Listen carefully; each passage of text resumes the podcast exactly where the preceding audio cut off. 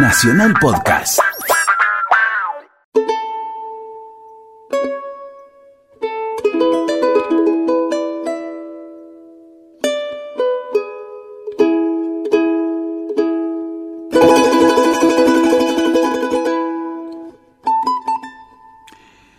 Buenas tardes, qué gusto estar aquí en Radio Nacional para ser argentinos, este programa que intenta descubrir a los argentinos que hacen permanentemente el país. Hoy vamos a tener el placer, el gusto y el honor de darnos una vuelta por una de las grandes provincias argentinas, una de las históricas, que es la provincia de San Juan. Una provincia con una gran importancia histórica, con una gran importancia también cultural eh, e incluso religiosa y vamos a darnos una vuelta por ese tema allí. Esta mm, provincia que surge de la fundación hecha por Juan Jufré allá por el 13 de junio de 1562 de la ciudad de San Juan de la Frontera, es bueno recordar que el viejo territorio nacional argentino fue eh, en principio explorado por los españoles desde España, pero todas las ciudades que han sobrevivido hasta hoy lo han hecho fundadas desde el continente. Es decir, todo el litoral fue fundado desde Asunción del Paraguay, todo el norte argentino, las grandes ciudades del norte argentino fueron fundadas desde el Alto Perú, que en ese entonces dependía del Bajo Perú, y desde la corriente expedicionaria que vino desde Chile. Así fue que durante muchísimos años lo que hoy conocemos como Cuyo, es decir, San Juan, San Luis y Mendoza, tuvieron dependencia política de la Capitanía General de Chile, dependieron de Santiago, en términos políticos y en términos religiosos. El obispo de Santiago es el que tenía jurisdicción sobre Cuyo. Recién en 1776 pasan a formar parte de la gobernación de Córdoba del Tucumán y allí se incorporan a lo que hoy es la Argentina. Es interesante ver esta cuestión de que la Argentina nace desde América. ¿Eh? Es un detalle que tiene bastante importancia. Así fue que esa ciudad de San Juan de la Frontera, que tenía una relación bastante cercana, por supuesto, con Mendoza, por supuesto, con San Luis y todo relacionado a Santiago de Chile, fue evolucionando y se caracterizó desde siempre por el interés de sus pobladores por la educación y por la ilustración, que va a tener eso indudablemente muchísima importancia en los tiempos revolucionarios de 1810. Eh, si vos mirás el escudo de la provincia de San Juan hoy, es igual que el escudo nacional argentino, pero con un detalle los dos brazos que sostienen la pica sobre la que está el gorro frigio de la libertad son brazos con el puño vestido. Un detalle que habla de esa eh, idea eh, de civilización que después vamos a explicar con claridad que Sarmiento hizo universal en su máximo libro que es Facundo. La cuestión es que esta esta ciudad fue creciendo, esta ciudad que eh, da identidad a esta provincia en la cual nada se puede hacer si el hombre no trabaja. Eh, quizá es una de las provincias donde se ve con mayor claridad que eh, la naturaleza no ha sido pródiga. Tienen que cuidar el agua, tienen que buscar la tierra para poder sembrar, tierra de viñedos, tierra de olivares, pero digamos no se da esa fertilidad, fertilidad que en estos tiempos forma parte de uno de los desarrollos económicos más importantes, un tema polémico, pero que ya desde siempre eh, vinculó a San Juan, la vieja San Juan de la Frontera, con la minería. Esta provincia adhiere rápidamente a la Revolución de Mayo. El 7 de julio se reúne un cabildo abierto y se define ser parte de la Revolución de Mayo.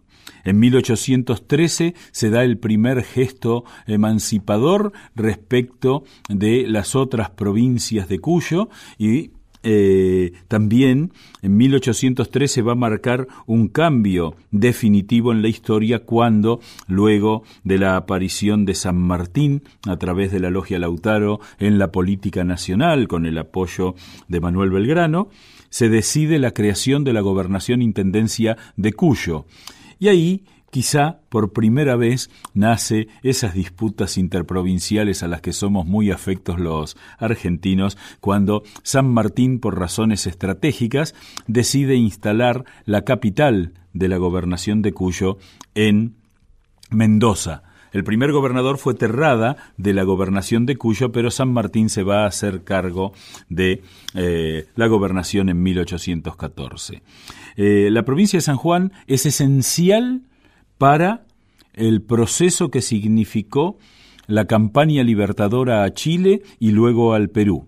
De hecho, estamos conmemorando en estos días los 200 años del cruce de los Andes, que se hizo a través de seis columnas en Catamarca, en eh, San Juan, en Mendoza, pero la historia tiene para San Juan la reserva de haber sido la provincia por la que José de San Martín, al mando de la más grande columna del ejército de los Andes, unos cinco mil hombres, cruzó a Chile por el Paso de los Patos. Quiero contarte que eh, vamos a charlar luego con alguien que tiene mucho que ver con eso, pero fundamentalmente eh, quiero contarte que yo hace dos años tuve el honor y la enorme satisfacción de haber hecho el cruce de los Andes y entender lo que significó cruzar con cinco mil hombres, diez mil mulas, mil quinientos caballos, todos los cañones, todos los alimentos y todo lo necesario para liberar América por el cruce de los patos, que cuando Álvarez Condarco, un argentino bastante desconocido que era el espía, era el que iba y venía, decidió eh, charlar con San Martín y decirle, bueno, nos conviene cruzar por Mendoza, pero usted no me dijo que los patos era más difícil. Y sí, entonces vamos por ahí que no nos van a esperar. Eso define para la historia que San Martín inicia la cruzada libertadora hacia Chile cruzando por los patos. Esta provincia que luego va a ser la cabeza de la iglesia en Cuyo, eh, San Juan de Cuyo va a ser la primera diócesis creada en la Argentina independiente y Fray Justo Santa María de Oro, aquel viejo diputado del Congreso de Tucumán, será el primer obispo y así la historia va a ir avanzando. El terremoto de San Juan del 15 eh, de enero de 1944 va a marcar la férrea voluntad. En un minuto murieron 10.000 habitantes de la capital de San Juan. La ciudad se repuso. Es hoy un placer caminar por esas calles arboladas, limpias, cuánto deberíamos aprender sobre todo los porteños de esas veredas que están impecables y no hay agua para limpiarlas. ¿eh? Ahí cuidan mucho el agua y bueno, vamos a, a introducirnos musicalmente en el, en el mundo sanjuanino, ese mundo tan sanjuanino, tan original, tan personal, pero también tan argentino, de la mano de dos grandes en su composición, que fueron Ariel Ramírez y Alfredo Tejada Gómez, en una suerte de canto nostálgico, porque volveré siempre San Juan.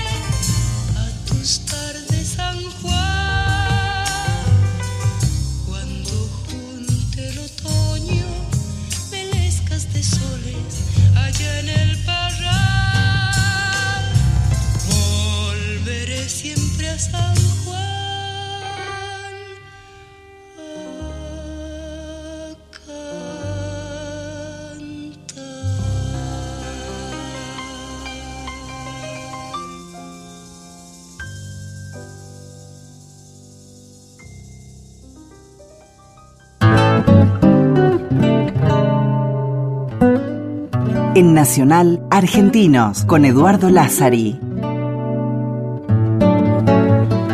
Y vamos a darnos el gustazo hoy de charlar con un sanjuanino que es lo más sanjuanino que conozco y que sobre todo es un hombre que logra que se destaquen todos los que hacen cultura de una u otra manera y que como siempre, los productores culturales quedan detrás de la pantalla, detrás de la escena.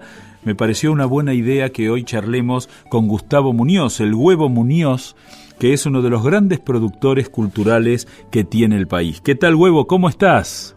¿Cómo estás, Eduardo? Buenas tardes, qué gusto escucharte desde acá de San Juan, una tarde maravillosa, con el tibio aire del desierto desde acá. Así es, bueno, ese sonda. Bueno, yo quiero que me cuentes qué es San Juan para vos. Y bueno, San Juan es mi lugar en el mundo, es el lugar donde, este, después de recorrer varios lugares, realmente haber nacido acá y decir, bueno, la verdad que nací bien acá porque es el lugar que me gusta. Porque hay gente que nace y dice, no, yo de acá me voy, no me gusta, qué sé yo. Pero bueno, la verdad que quiero mi pueblo y, y me siento orgulloso de ser sanjuanino este es un, es un pueblo aguerrido, luchador, este, ¿cómo te puedo decir? Humilde, sufrido a veces con las tragedias de los, de los terremotos.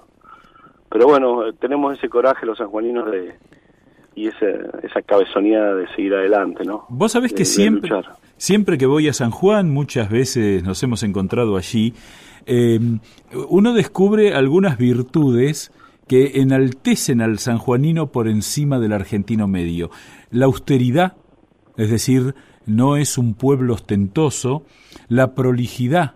Yo siempre destaco que incluso el pobre en San Juan es un hombre prolijo, y sobre todo esa tenacidad de tener que enfrentar a un medio que sin ser hostil no es un medio amable, no es un eh, no es la tierra fértil y sin embargo han hecho un vergel de todo lo que rodea San Juan, así que eh, me alegra digamos hablar de estas virtudes y quiero que me cuentes eh, digamos que le cuentes a quienes nos escuchan que comparten este domingo a la tarde a qué te dedicas, qué es lo que vos haces. Yo después voy a ir contando algunas cosas que sé que también haces. Bueno, bueno, yo este de muy chico me crié en un pueblo de la cordillera que se llama Iglesia, ah, porque mi padre tenía una estancia allí, era la estancia era de mi abuelo, una estancia que se llamaba Tocota. En esa estancia, que está enclavada más o menos 2.700 metros entre el pueblo de Calingasta y, y, este y casi entre medio de iglesia, ahí nosotros nos dedicábamos a la ganadería de oveja, alfalfa, este semilla de alfalfa. Y bueno, este con 12 años, este mi madre me trae a la ciudad de San Juan, íbamos, veníamos, como diciendo, bueno, este niño tiene que estudiar algo, tiene que ir al colegio bien.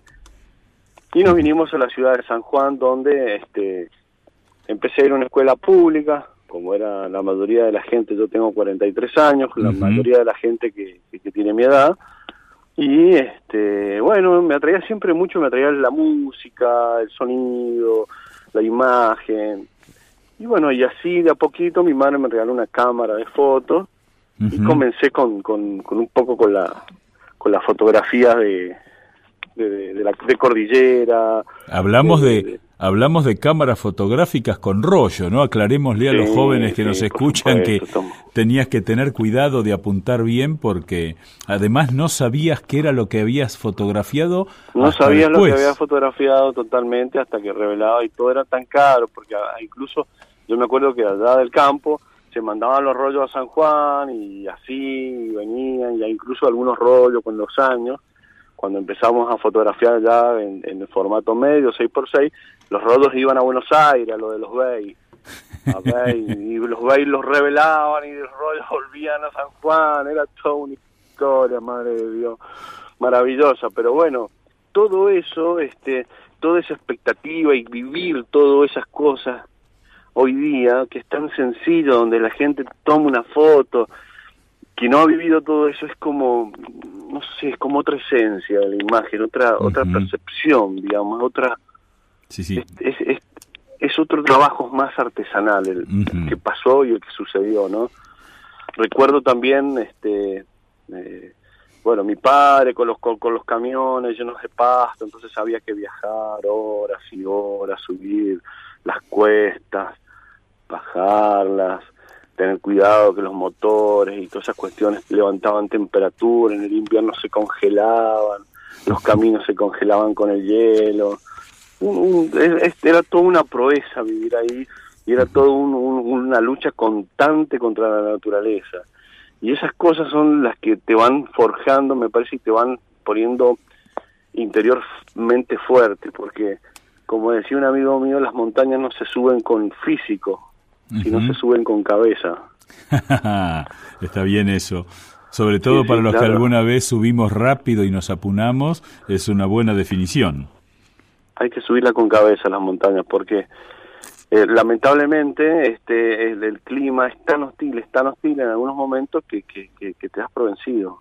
Y la altura provoca efectos, la puna provoca efectos de, somnolencia y cosas así, entonces te, te vas entregando y bueno, no, eh, no hay que entregarse y seguir adelante y seguir adelante. Y bueno, y empecé el secundario en un colegio técnico en San Juan, el cual, digamos, eh, creyendo mi padre que yo, qué sé yo, lo iba a ayudar en, los campos y en las cosas, y la verdad es que no, no me atraía para nada. Eso cada vez me atraía más imagen, me atraía más imagen.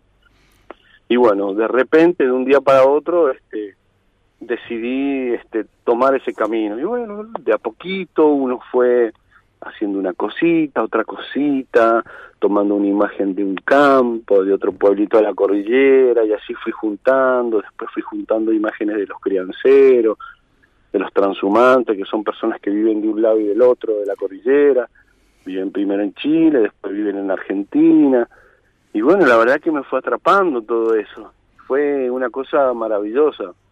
De hecho, vos has, hecho un libro que es una maravilla, que eh, habla de los transhumantes como los últimos pastores, digamos así, migrantes que hay en América. Totalmente, los transhumantes son este, los pastores chilenos que vienen desde la cordillera chilena a hacer la veranada a la Argentina. Nosotros ya en nuestra cordillera, te diría, eh, sanjuanina, mendocina, neuquina o riojana, esa costumbre de la, de la crianza de cabra ha desaparecido. En, San Juan ya no hay, este, en, los campos ya no hay gente que cría animales, no hay, no hay crianceros de cabra. Apenas en el sur de Mendoza eh, o, hay un, par de, de, crianceros que quedan, pero no son transhumantes, o sea, que viven en el mismo sitio. ¿Cuáles son los transhumantes? Los chilenos vienen, cruzan los Andes con su ganado a las cordilleras argentinas, se quedan, pastan y en el mes de marzo, fines de marzo, vuelven a Chile. Y son nómades porque van de un ruco, de un ruco se le llama a, a los sitios de piedra, donde viven. Están ahí un tiempo y de ahí se van a otro ruco, así un mes y otro mes, y ahí hacen queso, elaboran quesos de cabra. Esos quesos los suben una vez por semana las mulas en las albardas, las albardas son unas cajas de madera donde entran los quesos y esos quesos son llevados a la frontera argentina y chilena y ahí son llevados al centro comercial a Santiago y allá se venden. Qué bueno. Eso es maravilloso porque un queso que vale a lo mejor en la cordillera dos mil, tres mil pesos chilenos, en Santiago termina costando veinte mil pesos chilenos un kilo de queso. Y bueno, yo cuando transitamos, que después vamos a charlar eh, por la cordillera, ahí aparecieron y es muy impresionante ver esas casas de piedra en las cuales vive esta gente, ¿no? Sin ningún tipo de comunicación, sin luz, sin calefacción, obviamente, sin ningún tipo de vínculo, y eso es en pleno siglo XXI en la en la Argentina y en Chile, ¿no? Y además cruzan, van y vienen como, como desde siempre, ¿no? Como de siempre, cuando, cuando las fronteras no eran fronteras y cuando los países no eran países. Así se mueven. Huevo, Con esa calidad de... De vida. Hoy están formalizados, digamos, está todo formalizado, están chequeados por los gobiernos, tienen cada uno tienen sus carnets, sus licencias, están chequeados por la gendarmería, y todo eso, todo eso ya, digamos, ya saben quién es quién. Exactamente. El huevo, eh, le quiero decir a nuestros oyentes que estamos charlando con Gustavo Muñoz, el huevo Muñoz sanjuanino, y si me permitís quiero agasajarte con un tema musical. Eh, de Ernesto Villavicencio, San Juan por mi sangre. Y después seguimos charlando. Dale. Bueno, muchas gracias.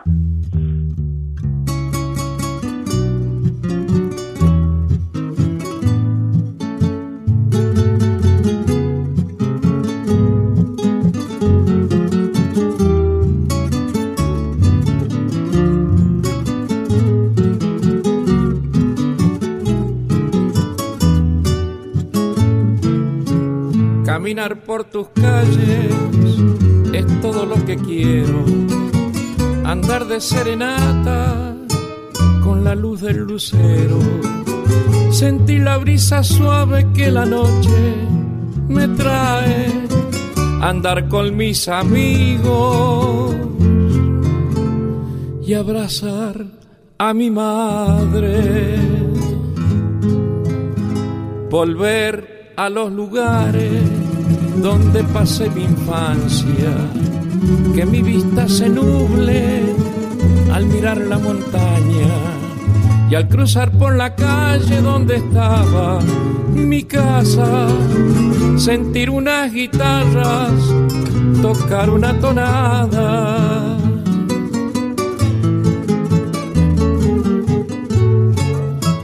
Mi querido San Juan, el ventanal de Cuyo, mi vida está llorando estar cerquita tuyo. Con mis seres queridos, allí quisiera estar. Después que Dios decida, San Juan, San Juan, San Juan.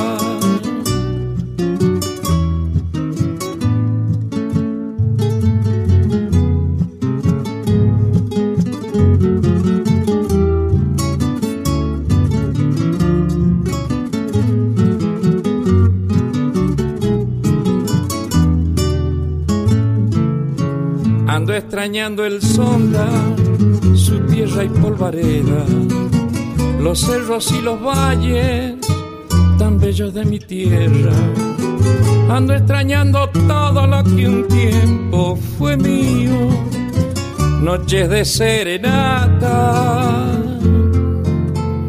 y el sabor de tus vinos. Quisiera ver de nuevo a los ojos de aquella que me diga al oído, espérame que vuelva. Y a mi pobre guitarra le embargado la pena. Mis cuerdas suenan tristes, como llorando ausencia.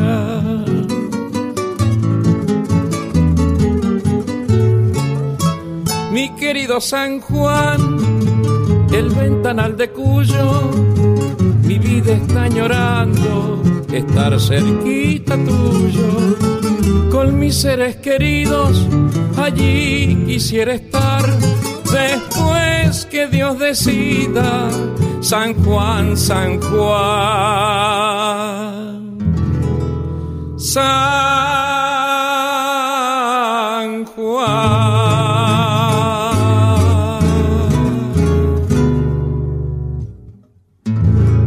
Argentinos por Nacional, 80 años.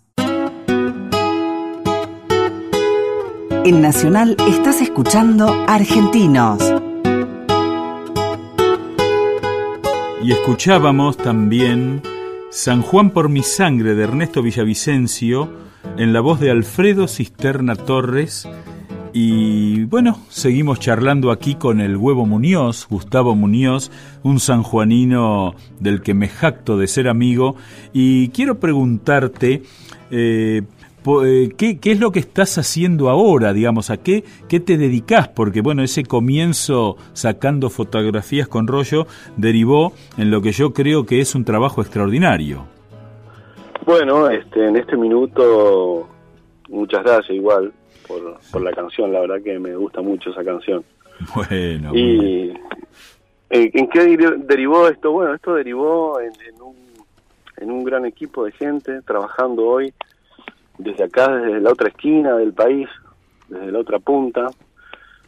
Y de aquí, de esta esquinita del país, vamos llevando a veces este, y sacando cosas desde San Juan a muchos lugares del mundo, imágenes de cordillera, y estamos trabajando en, en- en- en- también en, ci- en cine, estamos rodando películas ya hace un tiempo, estamos este produciendo este una película en este minuto, hemos producido una película de Domingo Faustino Sarmiento, De eso quería hablarte, porque nosotros nos conocimos cuando vos un día me llamaste para un reportaje que yo suponía que era simplemente una, una cuestión eh, sencilla y terminó siendo un documental de los mejores que yo he conocido y que para mí es un honor estar allí sobre la vida de Domingo Faustino Sarmiento. ¿Quién es Sarmiento para vos? y bueno, Sarmiento para mí la verdad que es un un, un, un rebelde. Un rebelde. Es, es un rebelde, sí, ese, ese, ese loco que cantaba y decía todo lo que se le venía en gana donde estuviera y donde fuera. Y bueno, no le importaba nada, ese era Sarmiento para mí. Co- como dicen ustedes, un viejo interesante. El, el cuyano alborotador. Así como decía García Hamilton. Y vos sabés que siempre llama la atención gratamente que cuando uno va a San Juan, eh, todo lo que Sarmiento hizo está marcado, se respeta la figura, incluso eh, el cuidado sobre la casa natal y sobre todo lo que hizo está muy claro. Y contale un poco a nuestros oyentes, ese documental te llevó a todo el mundo. Contale cómo surgió ese documental sobre Domingo Faustino Sarmiento. Bueno, este documental primero surge con una, gracias a la, fundación del Banco San Juan, ellos fueron los que, digamos, apoyaron este, e- este gran documental. Y hablando un día con el ingeniero Eskenazi, Ujú. este, el cual le proponemos nosotros este, una idea y el cual él también propone otra idea y la va mejorando y, y decidimos viajar y seguir los viajes de Sarmiento por el mundo. O sea que reconstruimos su vida a través de sus viajes. porque Sarmiento decía, los viajes son la base de mi educación. Entonces empezamos a ir y a investigar lugar por lugar donde estuvo. ¿Y, recordás cuáles cuáles fueron esos lugares, algunos de ellos? Por supuesto que los recuerdo a todos. Fuimos este empezamos por Chile, después de Chile tomamos un barco, dimos la vuelta por todo el estrecho del Beagle, llegamos al Uruguay, del Uruguay nos fuimos a Francia, de Francia nos fuimos a Argelia, de Argelia nos fuimos a Alemania, después fuimos a Estados Unidos. La verdad que anduvimos por tantos lugares donde anduvo este hombre, porque él era como un, embajador itinerante, no, no, no tenía embajada. Y estuvo haciendo tantas cosas, por ejemplo, en Estados Unidos él hacía cosas y no hablaba una sola palabra de inglés, la primera vez que él va a los Estados Unidos, después cuando vuelve, hablaba perfectamente inglés. Entonces fuimos descubriendo cosas, como por ejemplo una ala del Capitolio de los Estados Unidos se llama Domingo Faustino Sarmiento. Eh, eh, esto vos sabés que yo lo descubrí con vos. Y en la biblioteca, entonces hay un lugar que se llama Domingo Faustino Sarmiento en el Capitolio de los Estados Unidos. Por supuesto, y en la Universidad de Michigan hay una, una beca que se llama Domingo Faustino Sarmiento. A mí me sorprendió un alemán hablando de lo importante que había sido Sarmiento para el mundo en Hamburgo.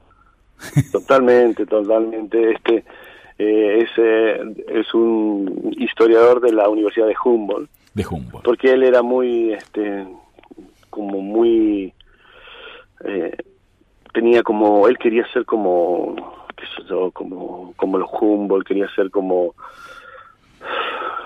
como Washington, él, tenía todas esas aspiraciones de ese, quería ese mundo, quería esa Argentina acá, tan, tan, tan moderna, tan increíble, bueno, luchó muchísimo por eso, ¿no? Usted imagínese que, que este cuyano de, este, de este lugar, ¿no? Viajar hasta Buenos Aires, donde todo era tan complejo en aquellos años, y un niño de un lugar tan humilde, que fue, qué sé yo, presidente, gobernador, embajador, creó las primeras, este, las primeras letras, por decirlo, el colegio militar, no sé, qué más, cuánto, se puede hacer en una vida, ¿no? Tanto. A mí hay algo que me gusta mucho de, de ese documental, que es que el documental, cualquier persona hoy día entra en la web, busca www.losviajesdesarmiento.com y ahí lo tiene.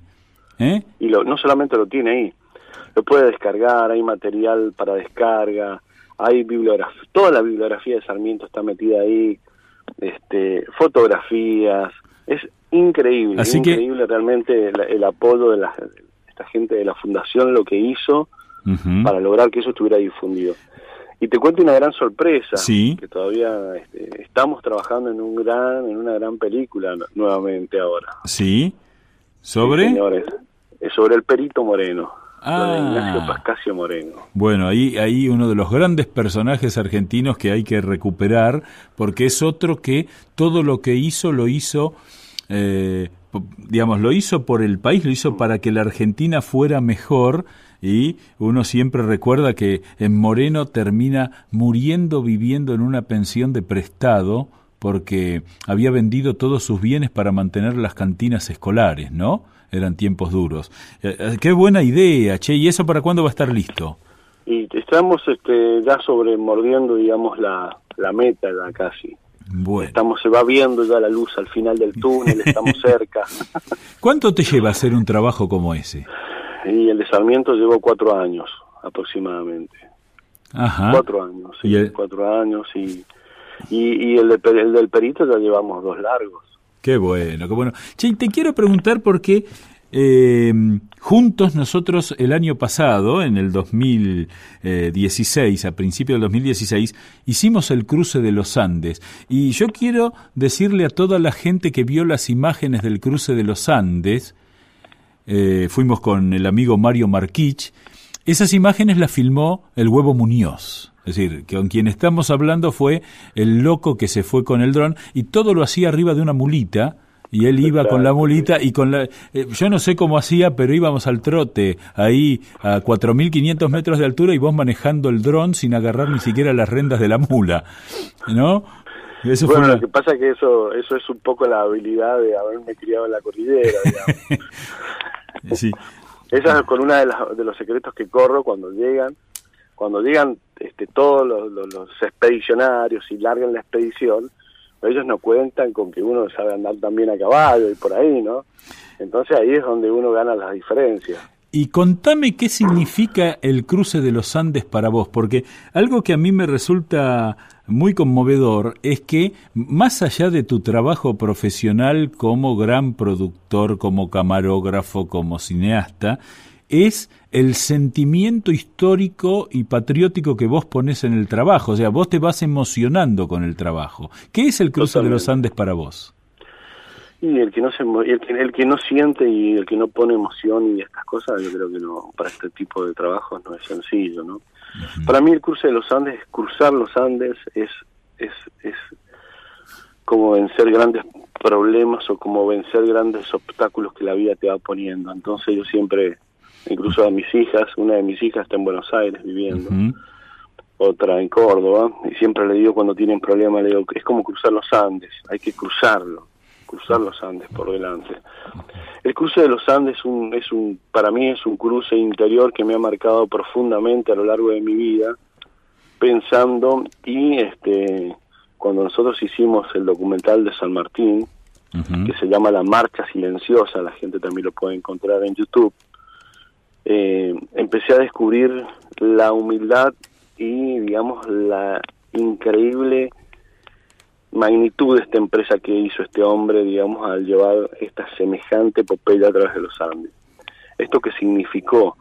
Significó una inteligencia increíble durante más de cuatro años de tener y de estudiar los caminos que aquellos vaquianos, porque eran antiguos caminos comerciales que los vaquianos usaban de comercio con Chile, para entrar por, digamos, la retaguardia a los realistas y restablecer la libertad en Chile. Esto, digamos, me marcó muchísimo desde niño. U- ustedes tengan en cuenta que mi profesora de historia siempre me decía, Muñoz, usted es un bestia. y yo le decía, pero señora, vaya estudio, usted es un bestia, Muñoz. Usted no, no sirve para nada, me decía. Y ¿Así? yo me acuerdo siempre de esas palabras. Yo decía, pero es que no, no, yo quería explicar de otra manera, que era más visual las cosas, y en, y en esos momentos no existían esos medios, ¿no? Y entonces, este, fíjate vos qué importante, qué importante que es cuando vos tenés un docente enfrente que te hace amar las cosas y te hace querer, este, eh, cómo, cómo te marca a lo largo de tu vida.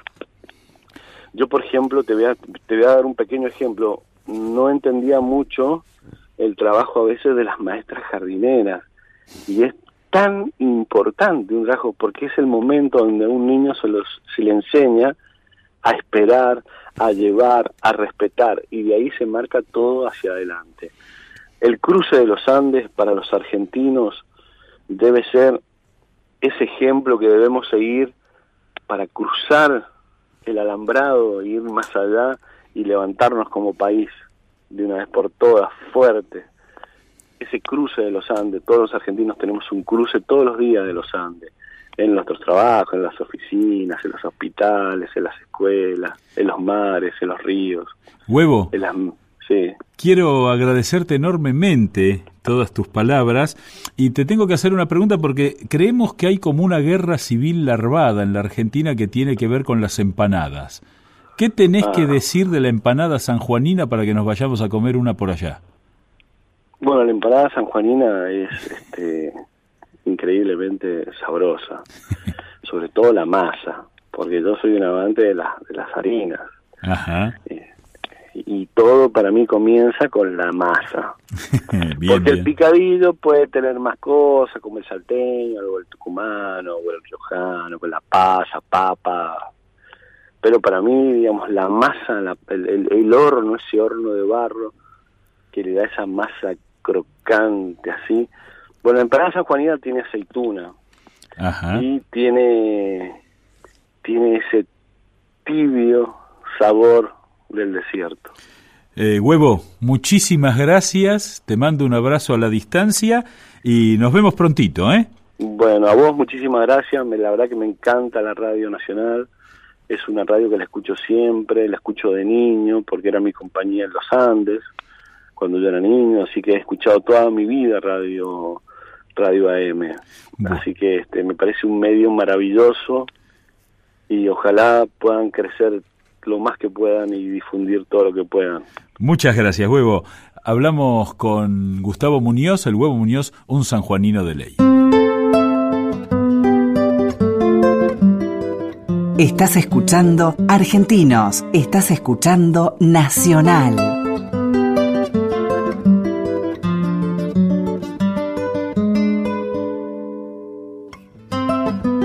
Y en este recorrido que hicimos por la querida provincia de San Juan de la mano de un auténtico sanjuanino, no solo porque nació allí, como decía Sarmiento, por el gesto animal de nacer, sino por su alma y su mm, sentimiento, quiero hablarte de cuatro sanjuaninos que hicieron la historia argentina. Sin duda, cuando hablamos de la independencia, nos viene rápidamente el nombre de Francisco Narciso de la Prida, diputado por San Juan al Congreso General Constituyente de 1816, que también fue con Fray eh, Justo Santa María de Oro, ese que te conté que se iba a convertir en el primer obispo de Cuyo, y que entre los dos fueron fundamentales el caso de Fray Justo Santa María de Oro, que algún día le dedicaremos un largo tiempo, fue el defensor del modelo republicano de gobierno, es decir, que de alguna manera es el padre de la República, en esos tiempos en los que se discutía si íbamos a ser una democracia moderna o una monarquía. Pero Francisco Narciso de la Prida va a ocupar un lugar central en la estrategia que Belgrano, San Martín y Pueyrredón establecieron para llegar a la independencia, porque en el mes de julio fue nombrado presidente del Congreso General, y es el hombre que preside la sesión del 9 de julio y del 20 de julio, que son las dos sesiones, la primera en la cual se jura la independencia argentina y el 20 cuando se corrige no solo la independencia de España, sino de toda dominación extranjera. Y Francisco de la Prida fue un hombre que luego de su participación en ese Congreso que nos dio la independencia para siempre, va a participar de la vida política de su tierra y así es que hacia 1829 él claramente alineado con el pensamiento unitario, que era el pensamiento de las élites de las provincias argentinas, ¿eh? Poco tiempo después se va a crear la Liga Unitaria encabezada por el general Paz desde Córdoba y con la adhesión de las provincias del interior. Él, en esa guerra civil que va a desatarse, sobre todo después de la muerte de Manuel Dorrego, va a morir. Y hoy voy a cerrar el programa con el poema conjetural, una de las obras maestras de Jorge Luis Borges, donde él Jorge Luis Borges, se pone en la cabeza de la Prida segundos antes de que muera en la batalla. Otro gran sanjuanino, polémico porque tuvo que ver con la guerra civil, es Salvador María del Carril, el hombre que participó de la redacción de la Carta de Mayo, que fue el primer manifiesto de derechos del hombre que se firmó en la Argentina y que tuvo vigencia constitucional. Es San Juan la provincia que redacta la primera constitución escrita.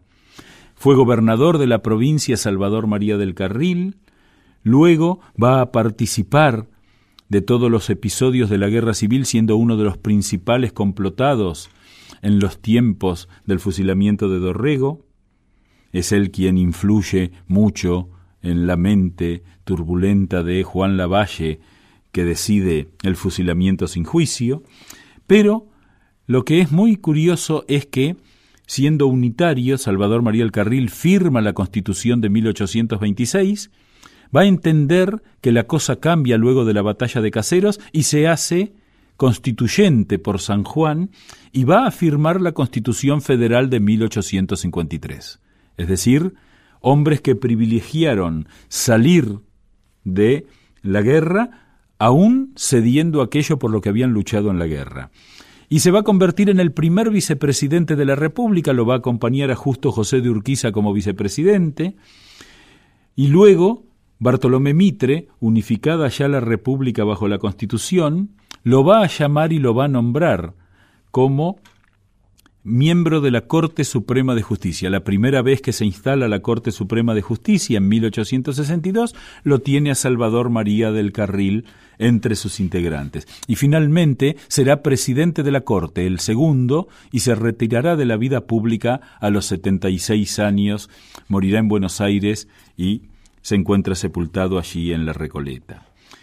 Guillermo Rawson, un hombre quizá olvidado en el relato histórico, que fue eh, médico sanjuanino, un hombre vinculado a eh, los grandes Rawson de San Juan, su hermano Benjamín es el pintor que da lugar a que hoy su nombre sea el del Museo de Bellas Artes, una de las maravillas patrimoniales que tiene la provincia de San Juan, y Guillermo Rawson va a ser político, se va a dedicar a consolidar la República y va a ser el primer ministro del Interior que tuvo el país acompañando a Bartolomé Mitre.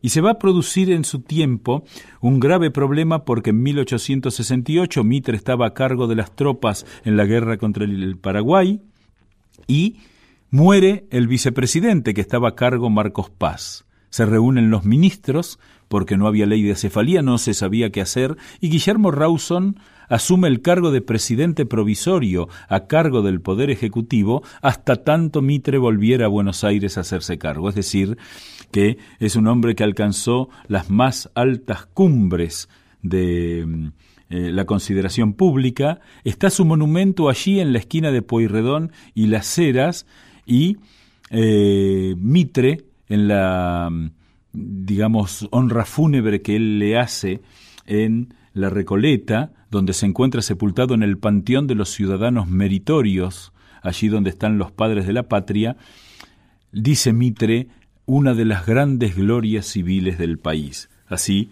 Rawson, que también fundara la Cruz Roja Argentina, es decir, hombres polifacéticos, tiene gran importancia. Y llegamos al gran sanjuanino, que es Domingo Faustino Sarmiento, que quizá mereciera un largo trecho, pero vamos a decir que es la representación exacta del libre pensamiento de los sanjuaninos.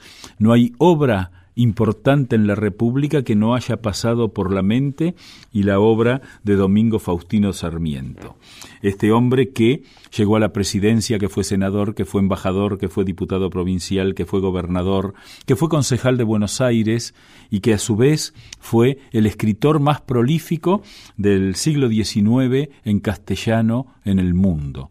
Miguel de Unamuno le hace el más grande elogio. Cuando le preguntaron a Unamuno quién era el mejor escritor español del siglo XIX, dijo un argentino, Domingo Faustino Sarmiento. Y el periodista le preguntó, ¿pero cómo? Si habló mal de España. Sí, habló mal de España, pero lo hizo muy bien. Ese es Domingo Faustino Sarmiento. Y quiero cerrar estas palabras con el poema conjetural, que es lo que Borges pensó que la Prida pensó en el último momento. Zumban las balas en la tarde última. Hay viento y hay cenizas en el viento. Se dispersan el día y la batalla deforme y la victoria es de los otros. Vencen los bárbaros, los gauchos vencen.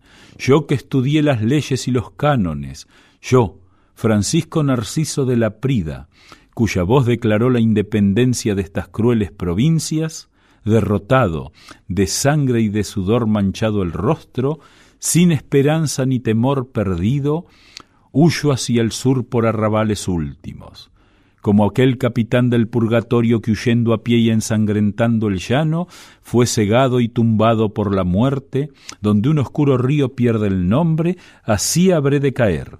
Hoy es el término. La noche lateral de los pantanos me acecha y me demora.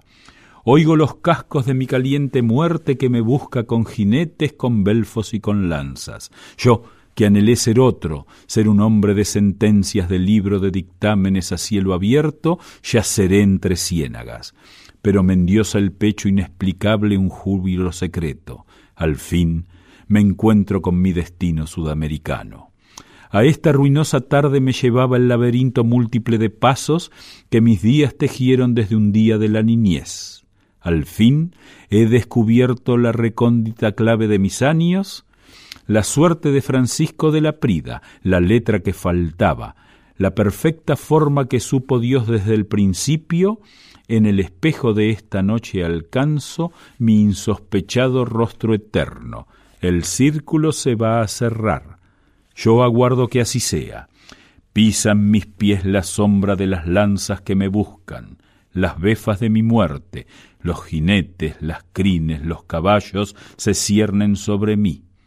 Ya el primer golpe, ya el duro hierro que me raja el pecho, el íntimo cuchillo en la garganta.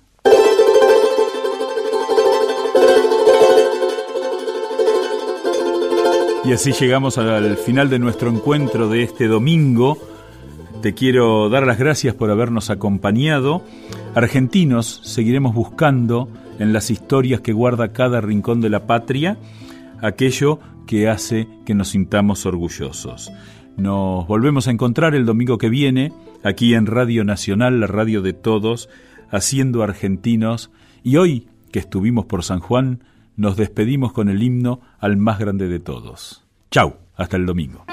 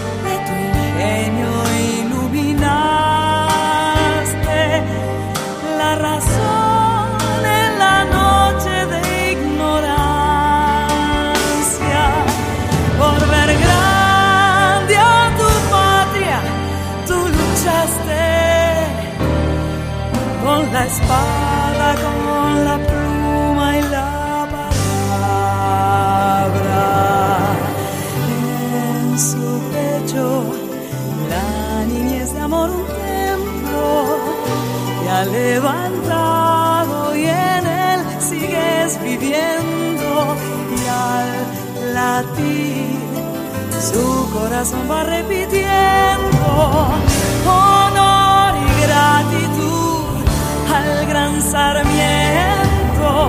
Honor